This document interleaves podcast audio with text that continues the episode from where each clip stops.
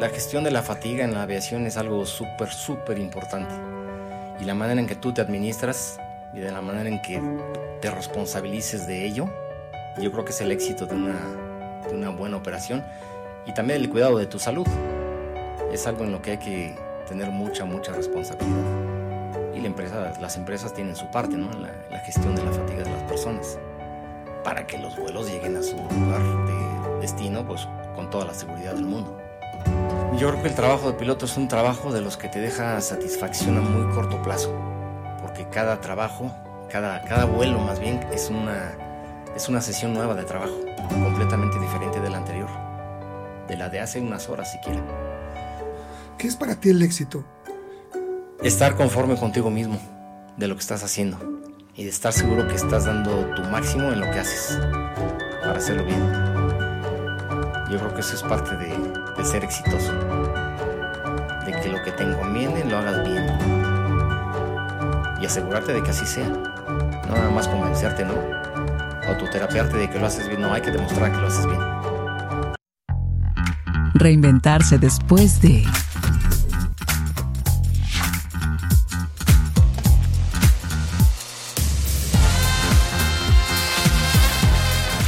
Host Juan Carlos Esquivel. Una producción de Canal Cero Televisión.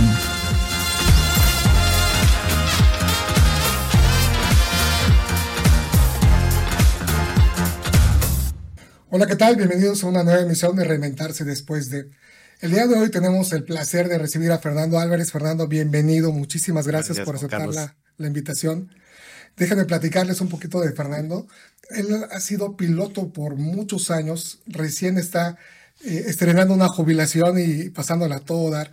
Eh, Fernando estudió eh, para, para piloto en 1980 con una beca del CONACIT y su mayor sueño en ese momento fue integrarse a las filas de, de Mexicana de Aviación, donde estuvo trabajando por 25 años. A su salida, después del el quiebre y toda la situación que todo el mundo conocemos de Mexicana, se fue a Emiratos Árabes a trabajar en una línea que es Etihad Airways y pues recién regresó también en el 2019 para terminar las horas de vuelo y poderse jubilar en Viva Aerobús. Aparte de esto, ha ocupado diferentes cargos directivos en diferentes asociaciones, como vicepresidente regional de Caribe y Oeste de la Federación Interna- Internacional de Asociaciones de Pilotos de Líneas Aéreas. También formó la Federación Latinoamericana de, de Pilotos, la cual presidió del 2007 al 2011 y también formó parte del comité ejecutivo de ASPA como secretario de Asuntos Técnicos. La verdad es que es una trayectoria padrísima la que has tenido y, es como, como que muy aspiracional para todos, ¿no? El viajar, el conocer el mundo, el- el- el tener un avión en tus manos. Entonces, pues a mí me gustaría que nos platicaras desde el principio y, vamos, el punto del medular al que a mí me gustaría llegar es cómo reinventarte, ¿no? Cómo reinventarte después de Mexicana cuando mucha gente se quedó en pausa, se, echó para atrás a, buscar otros lugares y para ti fue como que algo que lejos de eso te catapultó para ir a buscar el mundo, ¿no? En, en lugares que tal vez ni tú mismo te imaginaste cuando, cuando empezaste. Lo, primero que quisiera saber es cómo empezó tu camino en la aviación. La primera vez que viajé en avión. Yo creo que la primera vez, y no yo creo, estoy seguro que la primera vez que viajé en avión, ahí fue donde yo dije, yo quiero ser piloto. Y dije, quiero ser piloto y de mexicana de aviación. Mi mamá, después de que a mi hermano y a mí nos invitó a Los Ángeles, fuimos a Disneylandia, a los estudios Universal, a San Diego.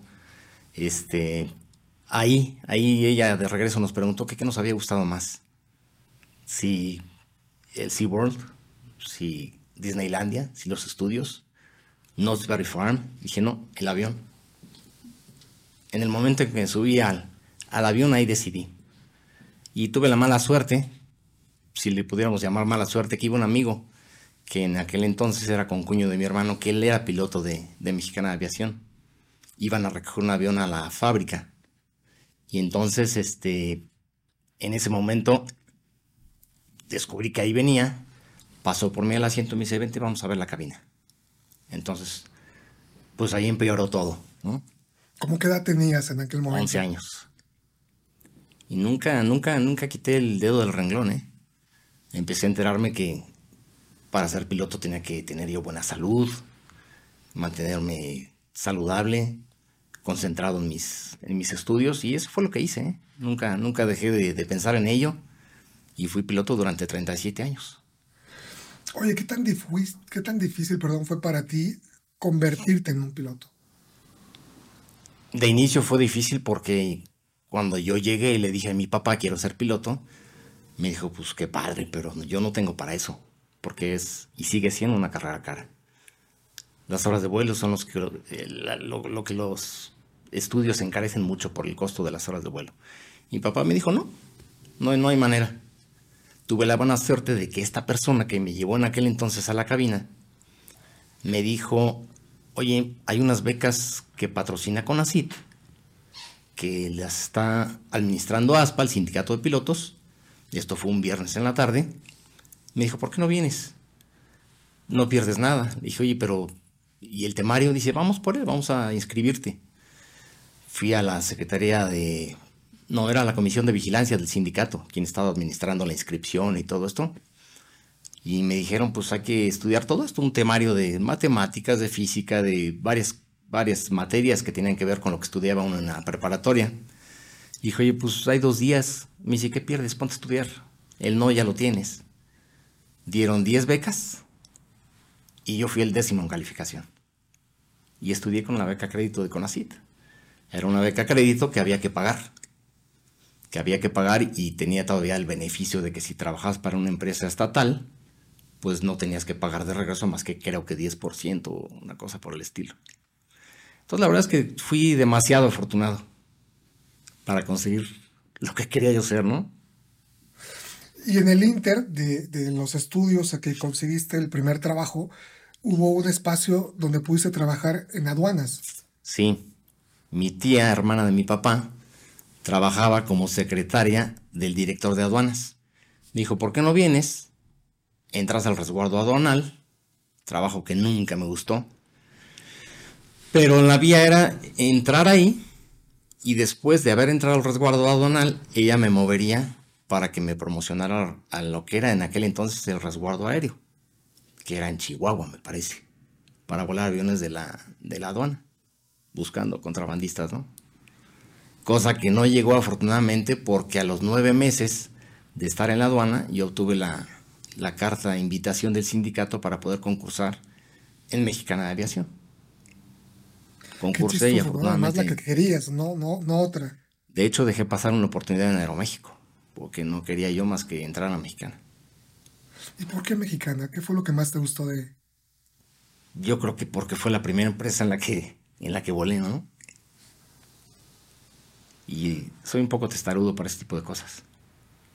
Y entonces dije, yo quiero trabajar y quiero trabajar en esta empresa. Y me lo propuse.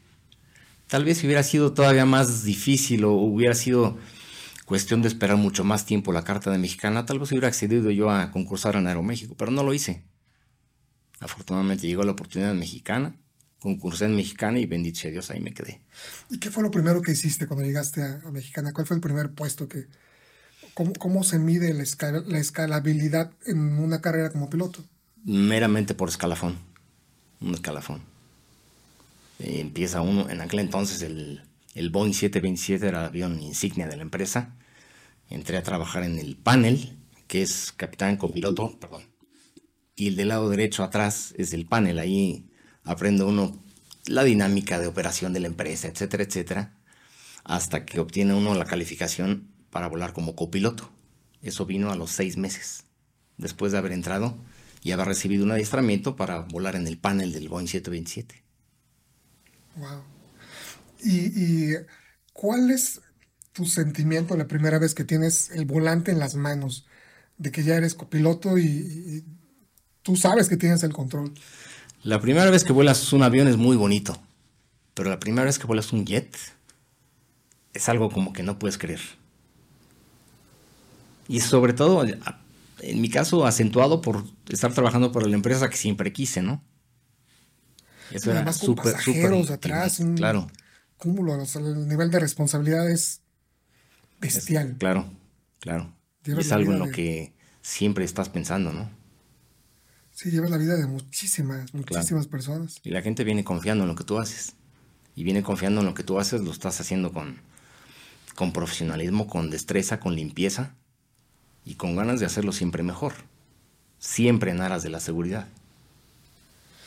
¿Cuáles son las habilidades que debe tener un piloto exitoso? Yo creo que la perfección, buscar la perfección en lo que haces, cuidando la seguridad. Hay un dicho que dice que lo primero que se achata de una flecha es la punta, ¿no? Entonces, el que primero cuida su bienestar, pues es el piloto mismo, porque es quien va hasta adelante, ¿no?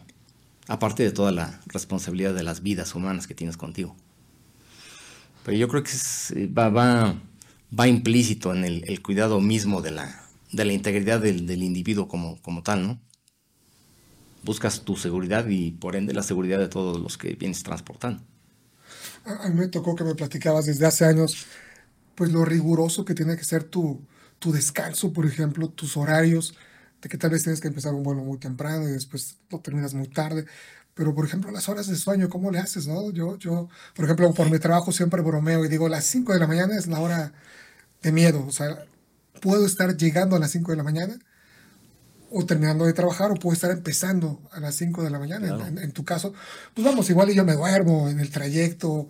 No sé, hay muchas fórmulas, pero tú no te puedes dormir ni, ni, ni una pestañada, ¿no? De, Administras. El- el- la gestión de la fatiga en la aviación es algo súper, súper importante. Y la manera en que tú te administras y de la manera en que te responsabilices de ello, yo creo que es el éxito de una, de una buena operación. Y también el cuidado de tu salud. Es algo en lo que hay que tener mucha, mucha responsabilidad. Y la empresa, las empresas tienen su parte, ¿no? En la, gestión de la fatiga de las personas. Para que los vuelos lleguen a su lugar de destino, pues con toda la seguridad del mundo.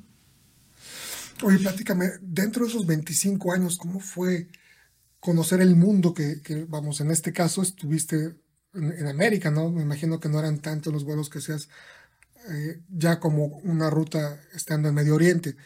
Pero ¿cómo fue el, explorar el mundo, el conocer? ¿Cómo es la vida de un piloto? Siento como que es padrísimo que, pues vamos, ah, mira, qué padre, me toca irme a Argentina, ¿no? Pero, pero entre vuelo y vuelo, pues tienes chance de, pues de conocer por ahí, de irte a comer un- a un lugar lindo, de, conocer las culturas.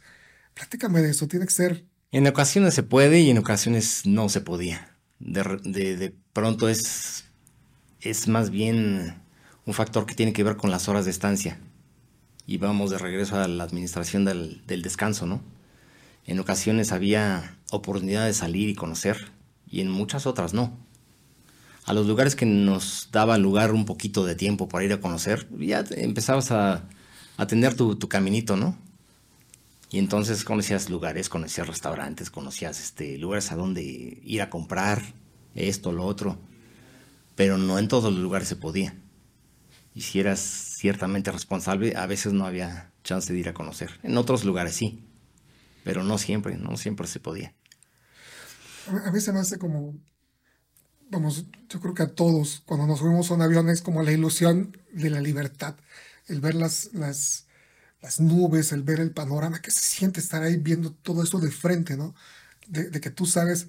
Yo tengo una anécdota padrísima que un- una prima mía se casó hace muchos años con un inglés y él tiene su avioneta.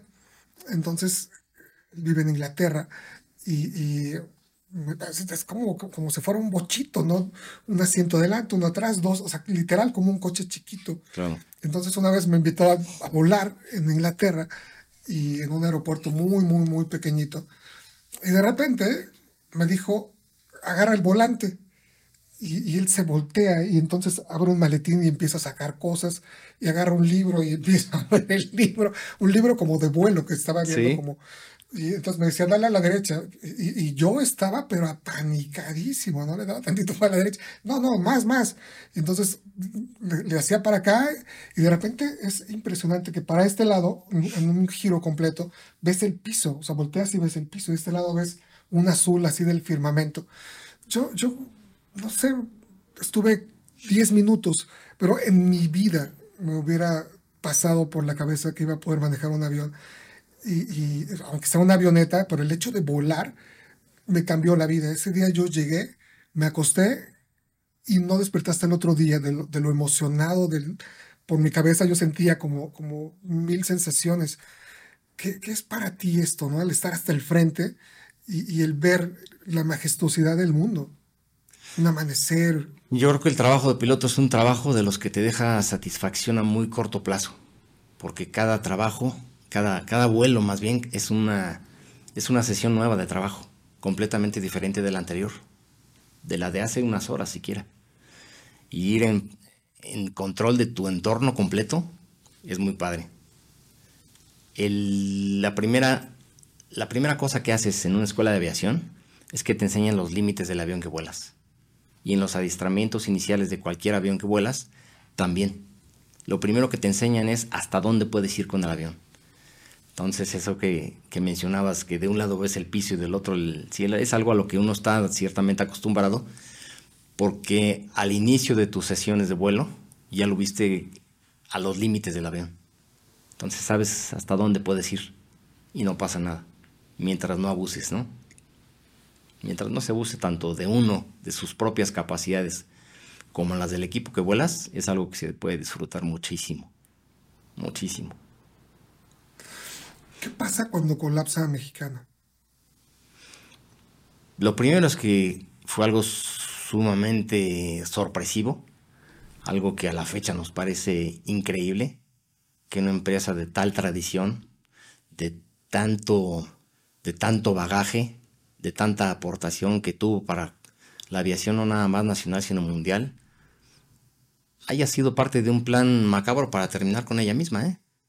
Porque así fue hubo un plan, cosa que nos parece hoy por, hoy increíble, hubo un plan para acabar con la empresa, porque no había manera de acabar de un día para otro con ella.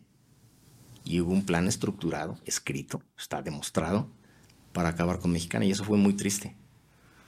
Tuve la suerte, no sé si buena o mala, de ser parte del comité ejecutivo, como mencionaste, cuando precisamente Mexicana quebró. Y era una pelea totalmente desequilibrada. La de los grandes intereses, los poderosos, el gobierno que tuvo que ver en todo ello para privilegiar a otras y no había, no había manera de, de detener eso. Era, era comandado totalmente, totalmente comandado. Estoy convencido de ello. Fíjate que aquí lo importante es la actitud que tomas hacia la adversidad. Hay gente que todavía al día de hoy vas al aeropuerto y está en huelga y, y ha permanecido así 13 años claro. a la fecha.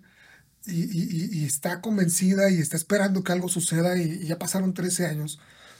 Pero muchas de las personas no esperan, eh, como, como tú y como muchos compañeros. ¿Qué pasa con tus compañeros en, en ese momento? Con muchos de nosotros tuvo también mucho que ver el grado de análisis que tenían de la situación. Yo, al estar en el en el comité ejecutivo mismo, me di cuenta de primera línea de la gravedad de las cosas.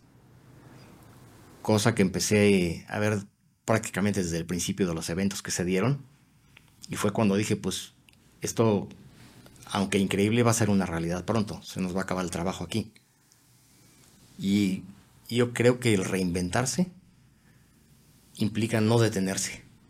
Y saber que a partir de cierto día, la vida va a ser diferente en el sentido de la estabilidad que nos daba tener un trabajo que prometía ser para siempre, pero la realidad nos dijo no, aquí se acabó. Y en vez de estar machacándome en la cabeza que era increíble, pues mejor empezar a pensar que es creíble, que ahí está, que ya es así, ¿no? Que la vida a partir de ese momento es así y hay que, y hay que hacer algo. Desgraciadamente hubo muchos compañeros nuestros que durante meses y algunos otros durante años estuvieron esperando de manera surrealista que, que Mexicana empezara a operar otra vez. Muchos sabíamos que, que, no era así. Mucha gente que sí nos creyó lo que se decía en las asambleas del sindicato, entendió que, que, que iba a pasar. Otra gente prefirió pensar que estábamos diciendo mentiras cuando era totalmente transparente de lo que nos enterábamos y lo que vertíamos en las asambleas para decirles, esto no tiene vuelta de hoja. Estamos peleando una pelea completamente este, desequilibrada y que, no tiene, que no tiene ni pies ni cabeza, ¿no? Me tocó en el sindicato estar al frente de la Secretaría de Asuntos Técnicos y eso me permitió poder intentar hacer algo por los demás. como A través de algo que hubiera parecido totalmente irreal, traer a nuestro propio sindicato gente que nos ayudara a salir de ahí. Traje 5, 7 o 10 brokers diferentes de diferentes partes del mundo para que hicieran promoción de contrataciones en otros lados del mundo.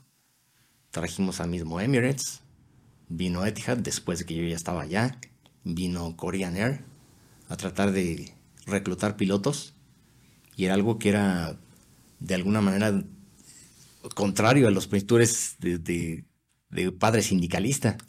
Y sabes que el principio del sindicato es velar por la pues por el bienestar laboral de los, de los empleados de una empresa, ¿no? Y aquí buscábamos que, que, fueran para otro lado, que fuéramos para otro lado porque ya no había para atrás. Entonces, Pero difícil, ¿no? Porque... Sí, sí, fue muy difícil.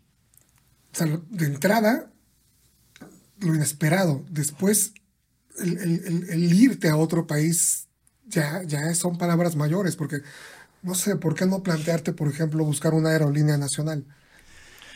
En mi caso particular fue difícil, porque al ser miembro del comité ejecutivo del sindicato, las empresas de bajo costo que existían aquí no nos quieren ni ver.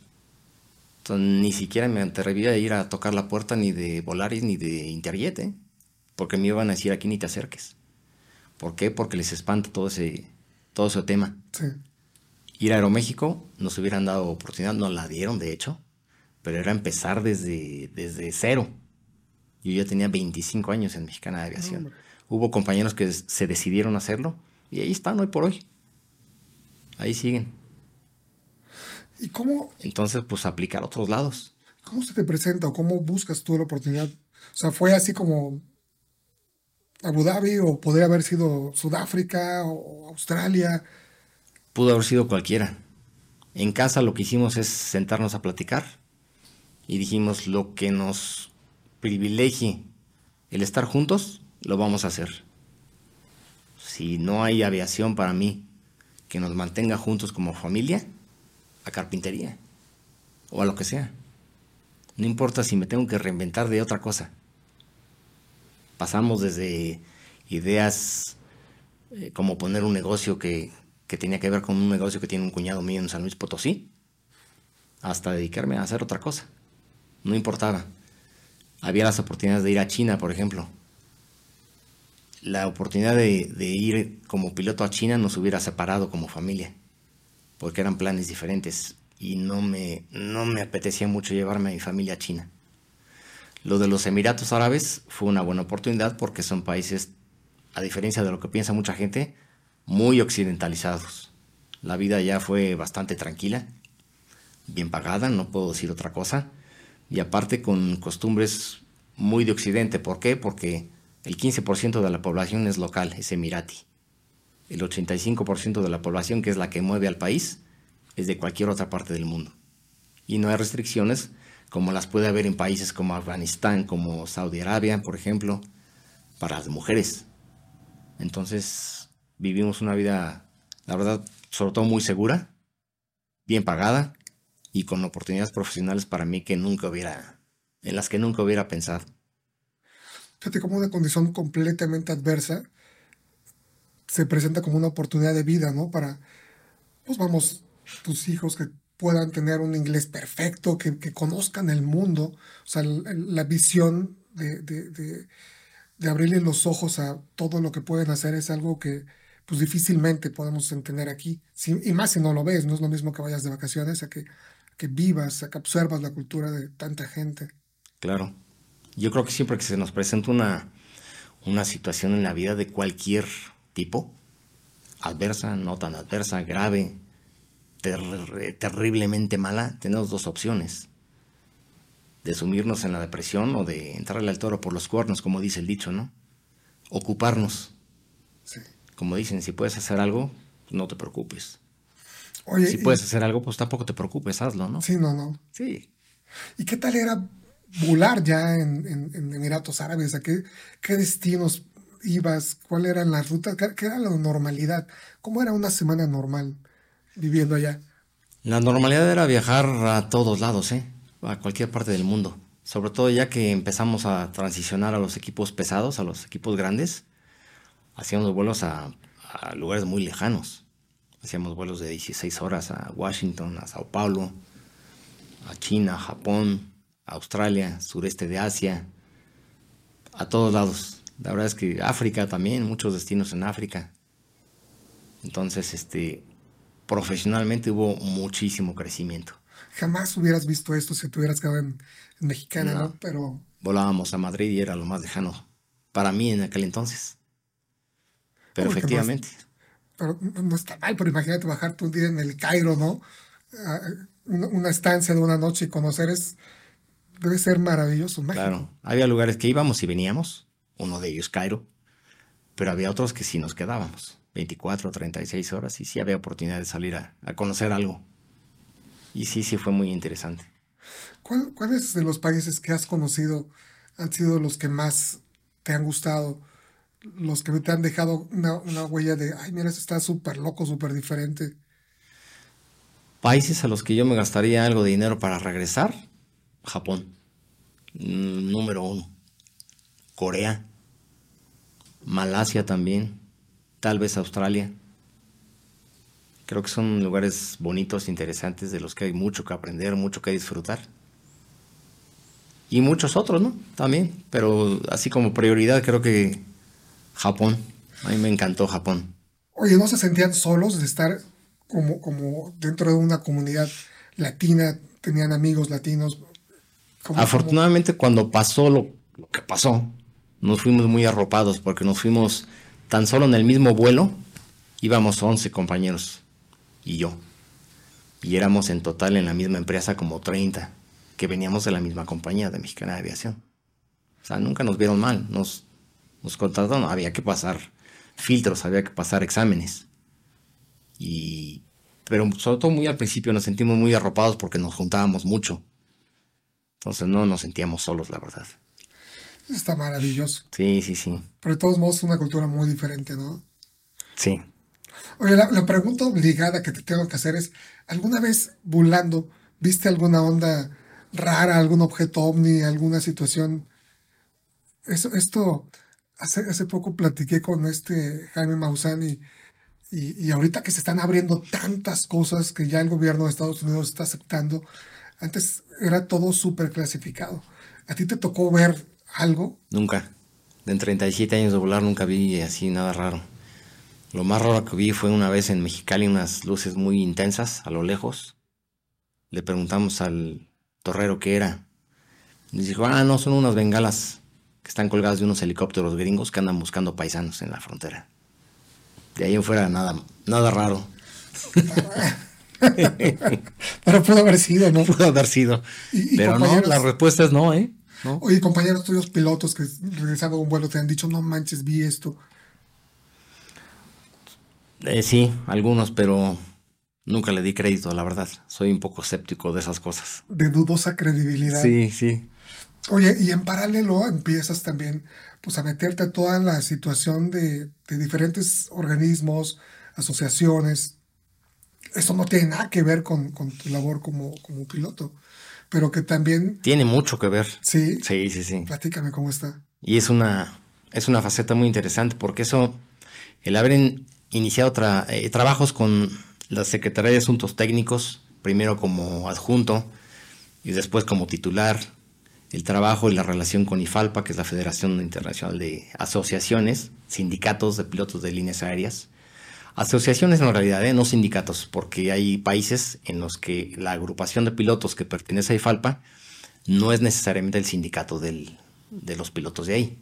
Pero bueno, agrupa asociaciones de pilotos en todo el mundo y eso te da la vía para la relación con OASI, la Organización de Aviación Civil Internacional.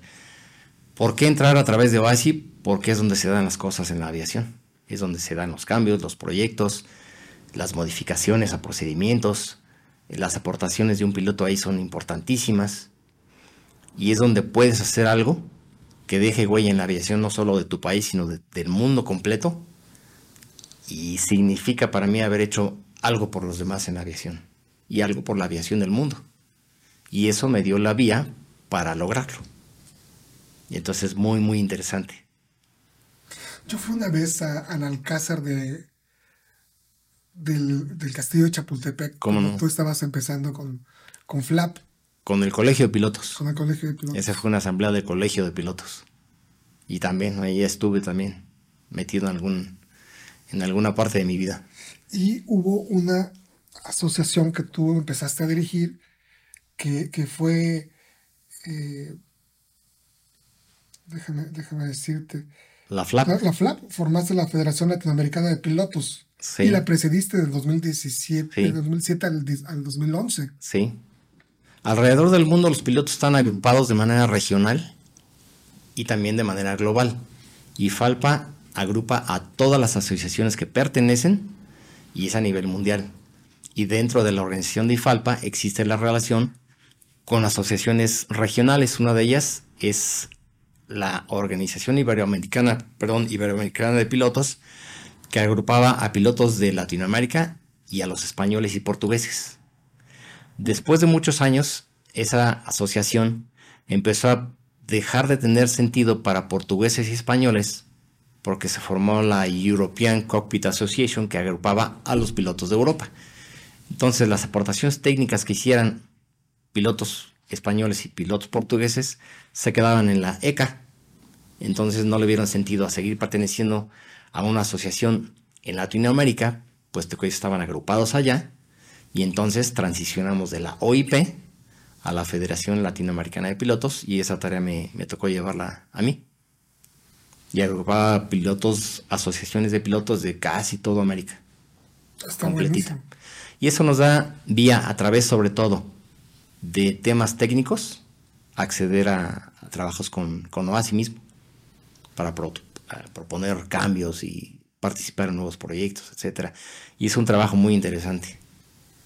Oye, ¿qué te mueve el, el traspasar tu, tu actividad profesional para empezar a trabajar en otros, en otros campos? Porque vamos, no sé si ahorita todavía estuvieras interesado o quisieras dedicarte a eso, bien podrías, ¿no? Tal vez, tal vez. Pero lo, lo importante ahí es no quedarte quieto y limitarme a volar avión. Volar el avión es muy interesante, es muy padre, es muy, es bien remunerado en, en general, no siempre. Pero el involucrarme con esas tareas, con esas asociaciones, te da, te da la oportunidad de proyectarte, de hacer algo más allá de, de simplemente mover los controles de un avión, de hacer algo por la aviación de aportar lo que sabes, lo que vas, los conocimientos que vas adquiriendo, adquirir más para repartirlos entre los, los que están cerca de ti, ¿no? Es buenísimo porque es parte de la Sí, te- es una vía muy interesante para, para hacer algo más, para no quedarte ahí quieto.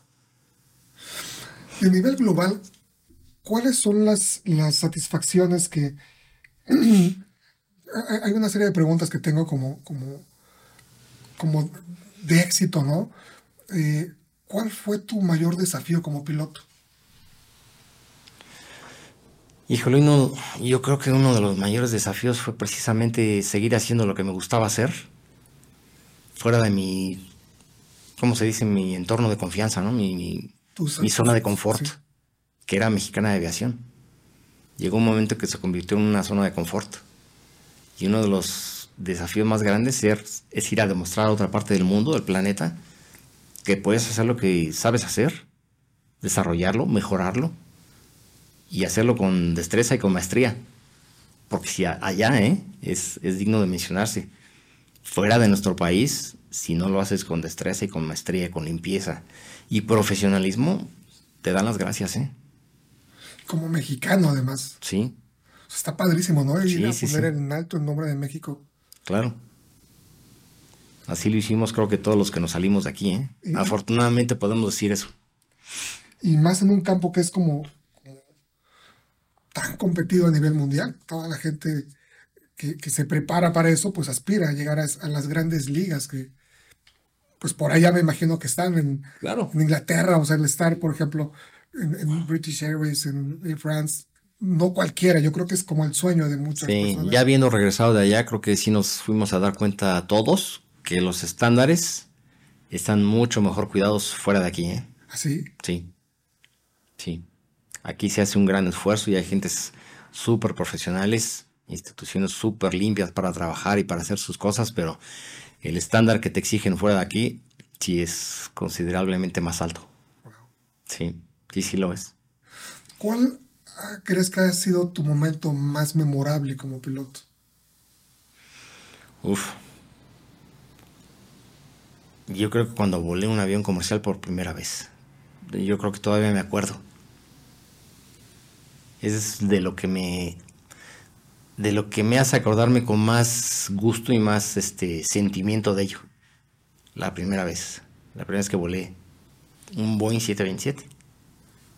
Eso fue increíble. No lo quiero ni imaginar. Y la Sí. última, ¿no? Cuando fue el, el último aterrizaje que hiciste antes de...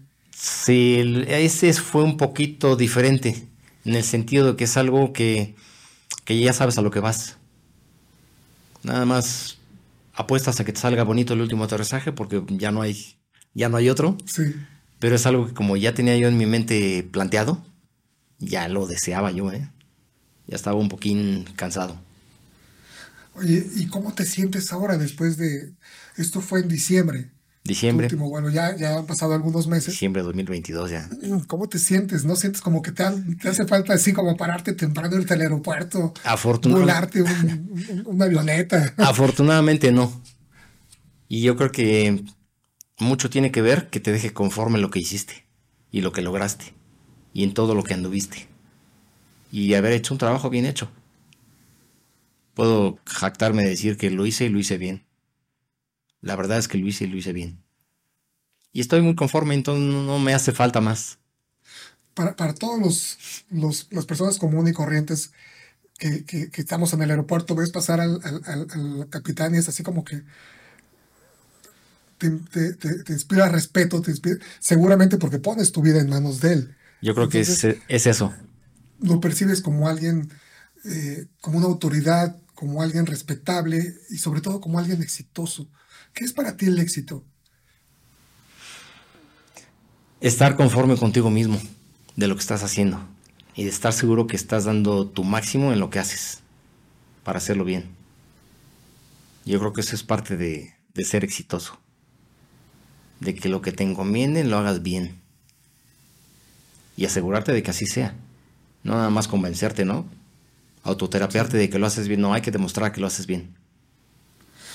Dándole un giro 180 grados, ¿en, en tu carrera tuviste alguna situación de fracaso? Sí. Apliqué para Emirates y me dijeron que no. Y nunca me dijeron por qué. Eso es lo peor. Sí. Lo demás creo que no lo puedo calificar de, de fracaso. Tuve algunos tropiezos, sí. Como cualquiera los tiene en la vida, ¿no? Pero salí adelante de ellos. ¿Qué, qué- qué se aprende de un fracaso en, en tu campo? Porque no hay margen de error, o sea, no hay manera de que te equivoques. No. Hay márgenes que hay que respetar siempre. Porque yo creo que la aviación, hasta cierto límite, perdona cosas. Pero más allá de ellos, no los perdona. ¿eh? Y es súper importante siempre mantenerse dentro de los márgenes de seguridad que te, que te pide la misma profesión. Recuerdo muy bien un texto de un compañero que, que me propuso que era un cambio que había que llevar al Congreso, inclusive porque tenía que ser parte de la ley aquí en México, para descriminalizar la investigación de accidentes y no dejar que, a menos que hubiera demostrada negligencia, la autoridad aeronáutica siguiera su, su investigación. El texto propuesto para el Congreso, me acuerdo que empezaba diciendo, la aviación es una actividad peligrosa. Y después ya se desprendía todas las, consideraciones, los antecedentes, etcétera, etcétera, perdón, para hacer la propuesta a los cambios que se deberían de hacer en la ley para la descriminalización de las investigaciones aeronáuticas. Me acuerdo perfecto de eso. Y no hay que olvidar nunca eso, que la aviación, aunque es glamorosa, divertida, es excitante, Es una actividad peligrosa, ¿eh? Lo es. Y los riesgos hay que administrarlos con mucho respeto siempre. Te lo puedo Y bueno. imaginar, ¿eh? Aquí estoy en una pieza después de 37 años, así que Y todos los que viajaron contigo también, que han de haber sido miles y miles y miles de personas. sí. Sí, Eso es claro. un orgullo fuerte. Sí. Fíjate que hace, hace siete años, no es cierto, hace cinco años, eh, participé en el, ganamos una licitación para el Festival Aé- Aéreo de la Fuerza Aérea Mexicana. Y, no, sabes, tuve una oportunidad de, conocer cosas que ni por acá, eh, de viajar en cabina, pero estaba yo acá en la cabina y grabando y de repente se me cayó un lente y, y te vuelves loco porque estás viendo y escuchando. Y fue un derecho que tuve que ganarme porque teníamos que llegar todos los días a, a la reunión a las cinco y media de la mañana en Santa Lucía y pues ver la preparación y lo que me dijeron, ustedes se tienen que ganar el derecho si se quieren subir. Y fue un mes de, de- de llegar puntuales y de acatar las reglas con militares. Y me tocó también subirme a un Black Hawk, un helicópteros varios.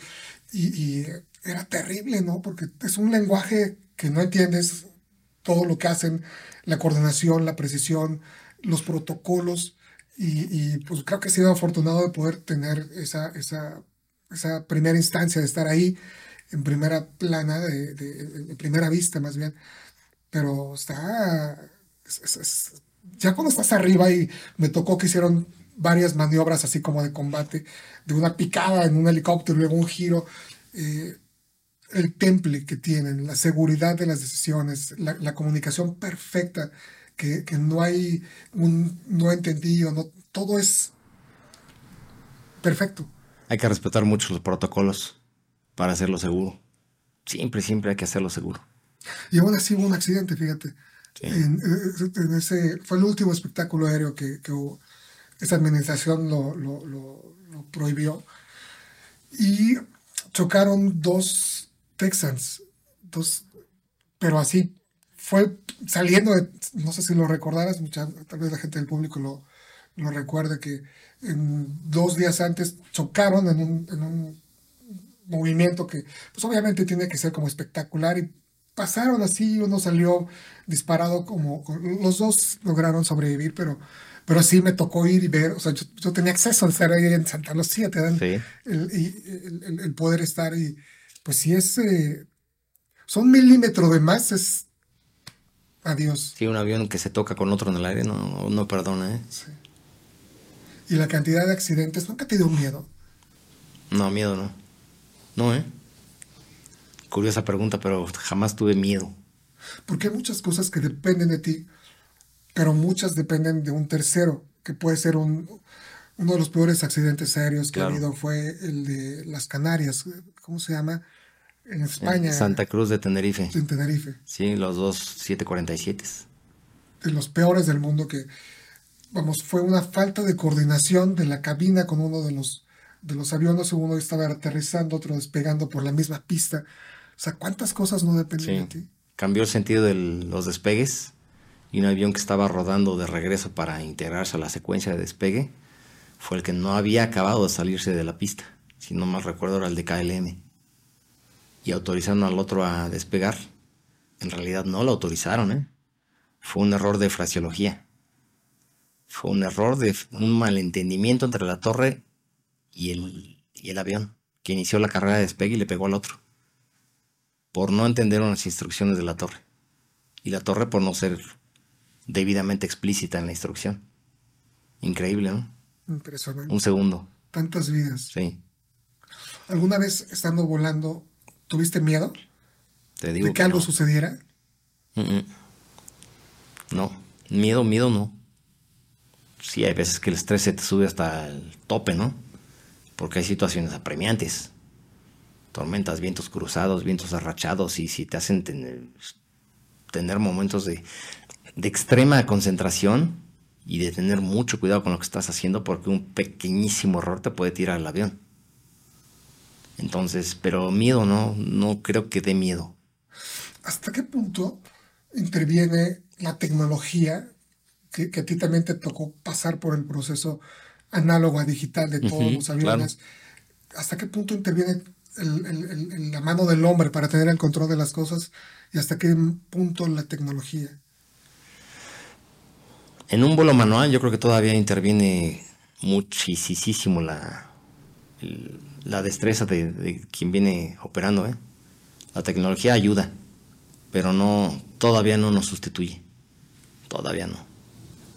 ¿Tú crees que en el futuro vaya a haber alguna situación donde la inteligencia artificial llegue a este campo? Pues eso pretenden. Y mientras les empiece a querer demostrar que se van a ahorrar dinero, hay el peligro. Con ello, van a ir por ello, ¿eh? Estoy seguro. Yo, en lo personal, a lo mejor es un juicio muy a priori, espero que no lo logren. Yo también. Sí, Yo ¿no? también espero que no lo logren. Pero sí, para, para allá va todo, ¿eh?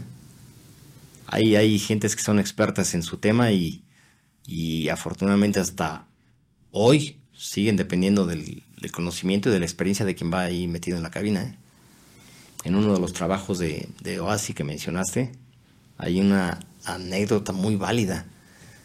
Una vez fui a un panel de, comunicaciones a Tailandia un panel de comunicaciones de OASI, en el que se definen los espectros de frecuencia, la separación de las mismas, la asignación de frecuencias por región, cosas por el estilo, ¿no?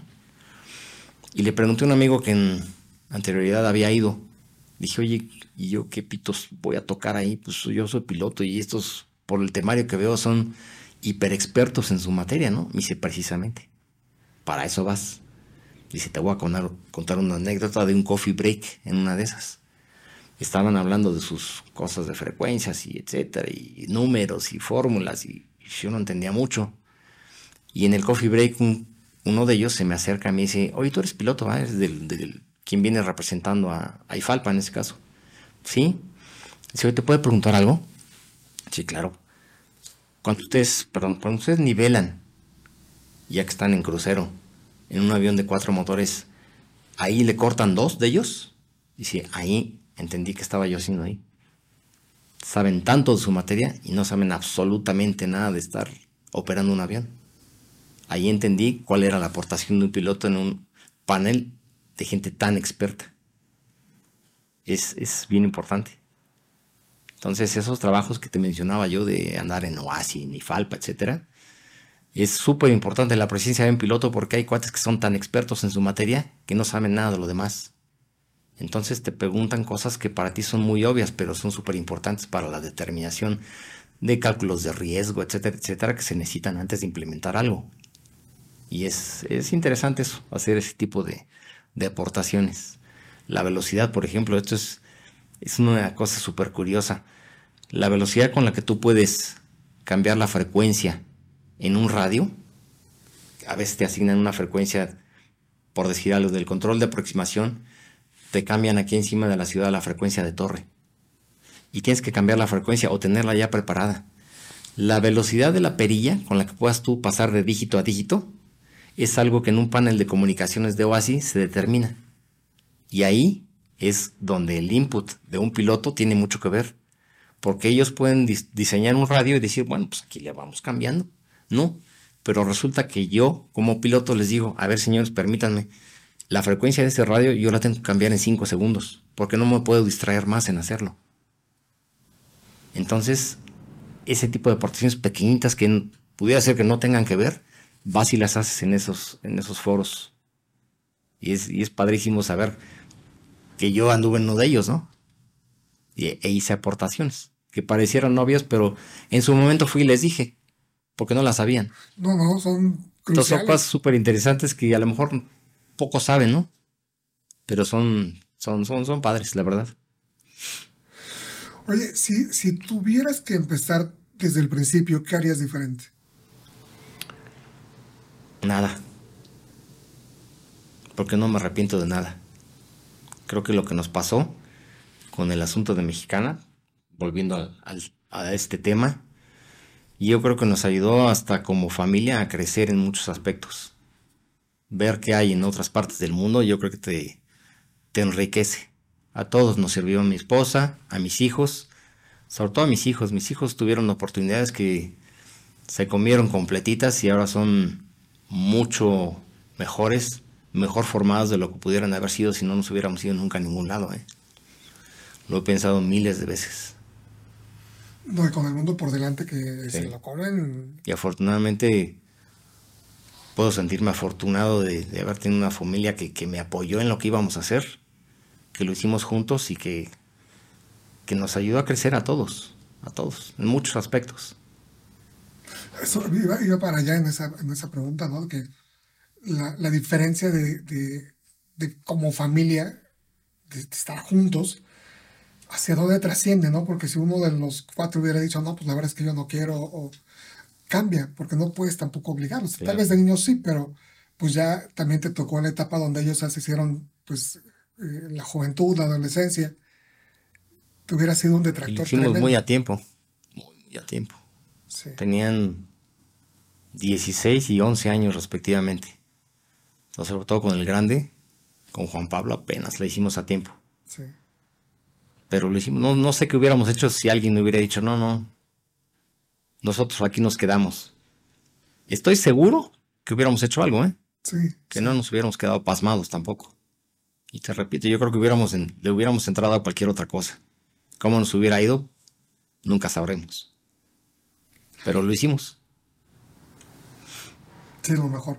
Sí. No quedarte con la duda. A veces pasamos de estar como, como espectadores a actuar las cosas, ¿no? Y pues mira, tú bien lo dijiste hace ratito, cuánta gente sigue estando esperando que, que vuelvan a iniciar en, Mexicana o en Cesa o en...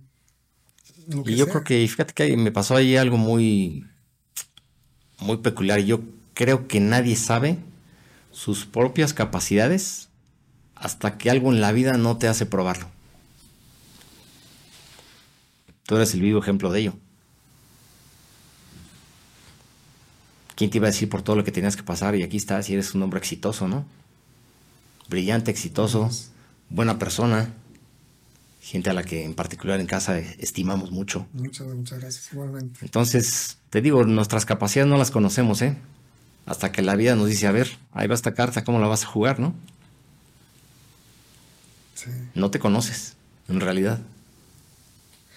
Oye, después de todo lo que has vivido, de todas las experiencias que has tenido, eh, estás consciente que eres un hombre muy afortunado. Sí, lo soy. Sí, claro. Suertudo o afortunado, no sé cómo decirle. No, pues las dos, pero que, porque pues, una cosa lleva a la otra, ¿no? ¿Qué es lo más importante para ti? El estar con mi familia. El quererlos que me quieran. Yo creo que no hay, no hay cosa que te llene más que haber hecho algo, haberlo hecho bien y que le haya servido a los demás, ¿eh? Yo en eso centro mucho de del sentido de la vida. Hablando por de hacer algo para los demás. De trascendencia, todo lo que has hecho.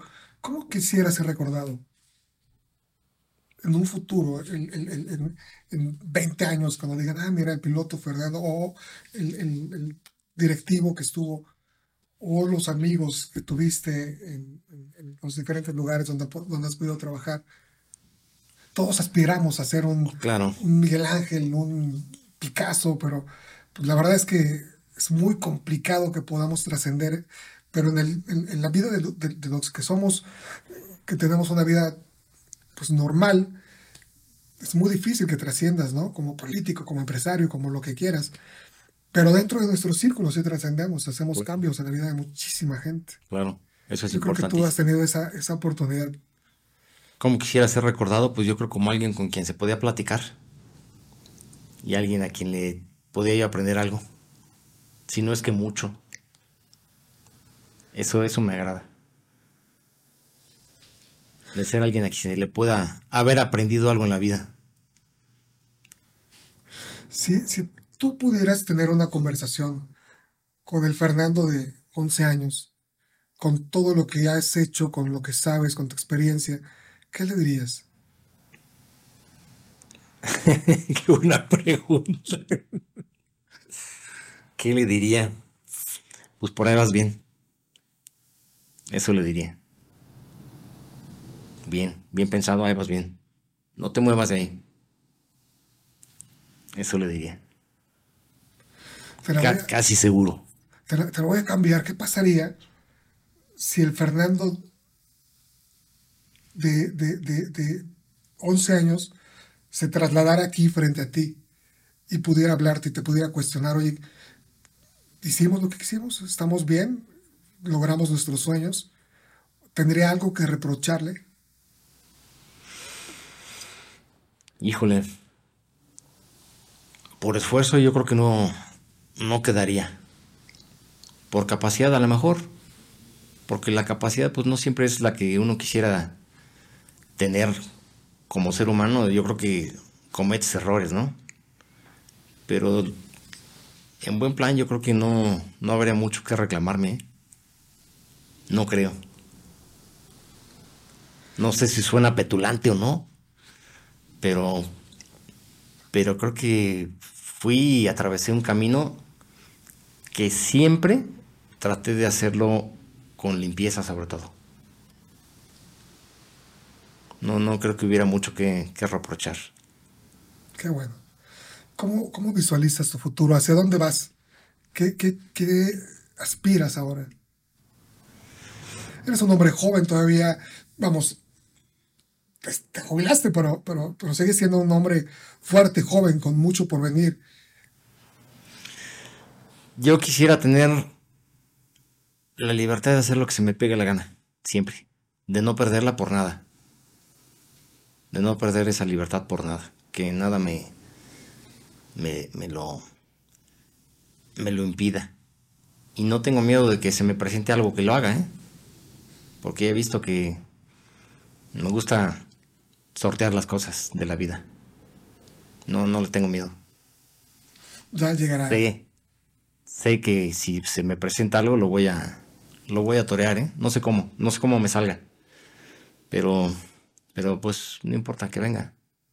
¿Y qué quiero? Libertad, descansar, seguir con mis hobbies, seguir este, reuniéndome con la gente que me aprecia y que aprecio. Creo que no hay más, no hay cosa mejor en la vida. Ver a mis hijos seguir floreciendo, seguir teniendo éxito. ¿Qué más? ¿Qué más? Estar con mi esposa. Por siempre y para siempre. Qué, qué maravilla y qué afortunado. Sí. Los dos. El último, mi, mi penú- mi penúltima pregunta es, no es pregunta, más bien es, ¿qué mensaje te gustaría darle a los jóvenes, a la gente que, que tiene a veces en su mente el no se puede?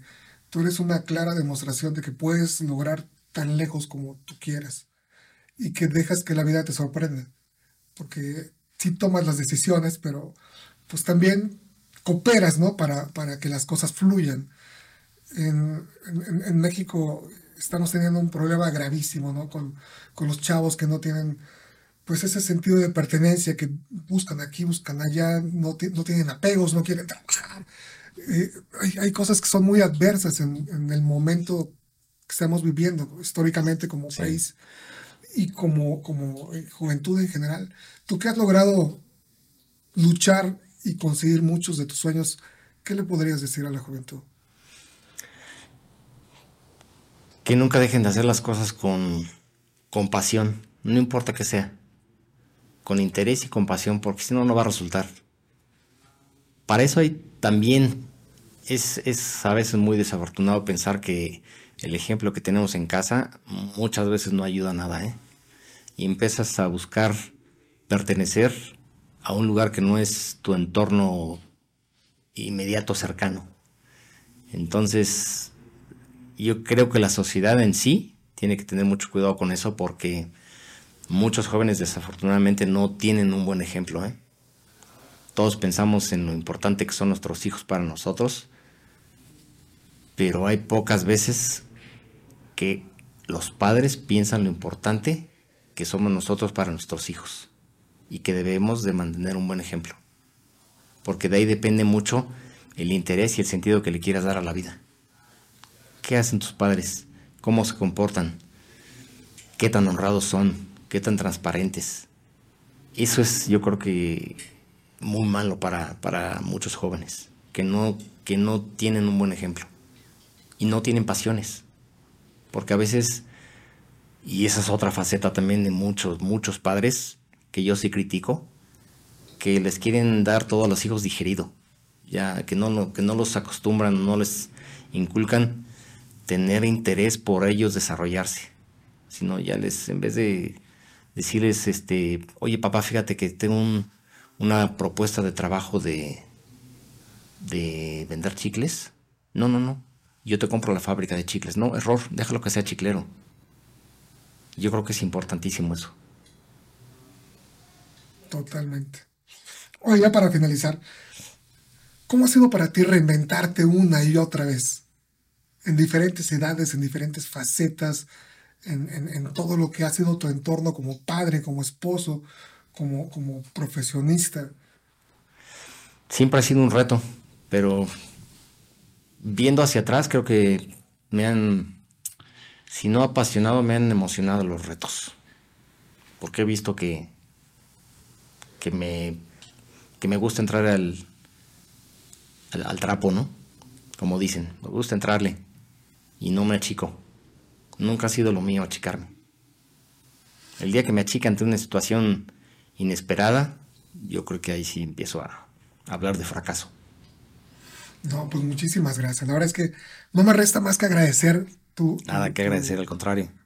Pues todas las contribuciones que has hecho. La verdad es que eres un ejemplo de inspiración de motivación, de que las cosas pueden ser posibles, de que no tienes que quedarte en un estado de confort, sino que la vida sigue, ¿no? Y tienes tú que ciclarte y empezar para donde tengas que moverte.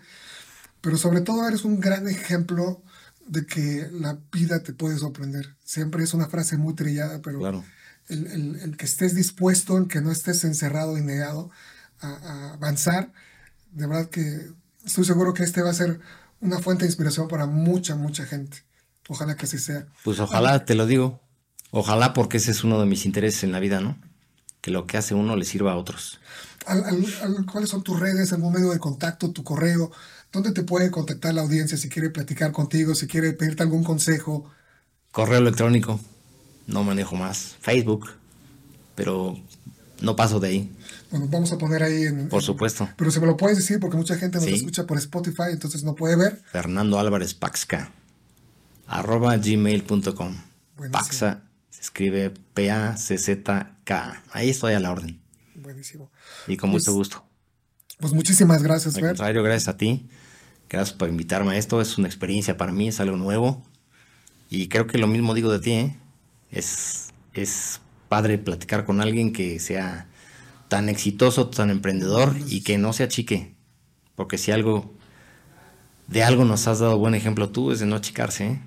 Y eres, eres admirable en ese, en ese aspecto. No, bueno, muchas gracias. La verdad es que llega un momento donde estás tan en el, tan en el hoyo que tienes que levantarte tarde o temprano. Tú dices cuándo. Y necesitas un ancla. Y, y, y ese ancla a veces es pues es el amor para, para, para, tu, sí, para mi hijo en este caso, para tu familia, para tu pareja, para tu trabajo, la pasión que, que puede empezar a descubrir. Pero parte de uno, parte de ti el, tener la voluntad de hacerlo. Pues con esta gran sonrisa nos despedimos. Un placer haber tenido a Fernando Álvarez para hablar sobre el reinventarte después de Mexicana, después de tantos éxitos y de tantos retos. Nos vemos en la próxima emisión, una producción de Canal Cero Televisión. Hasta la próxima. Gracias. Reinventarse después de... Host. Juan Carlos Esquivel. Una producción de Canal Cero Televisión.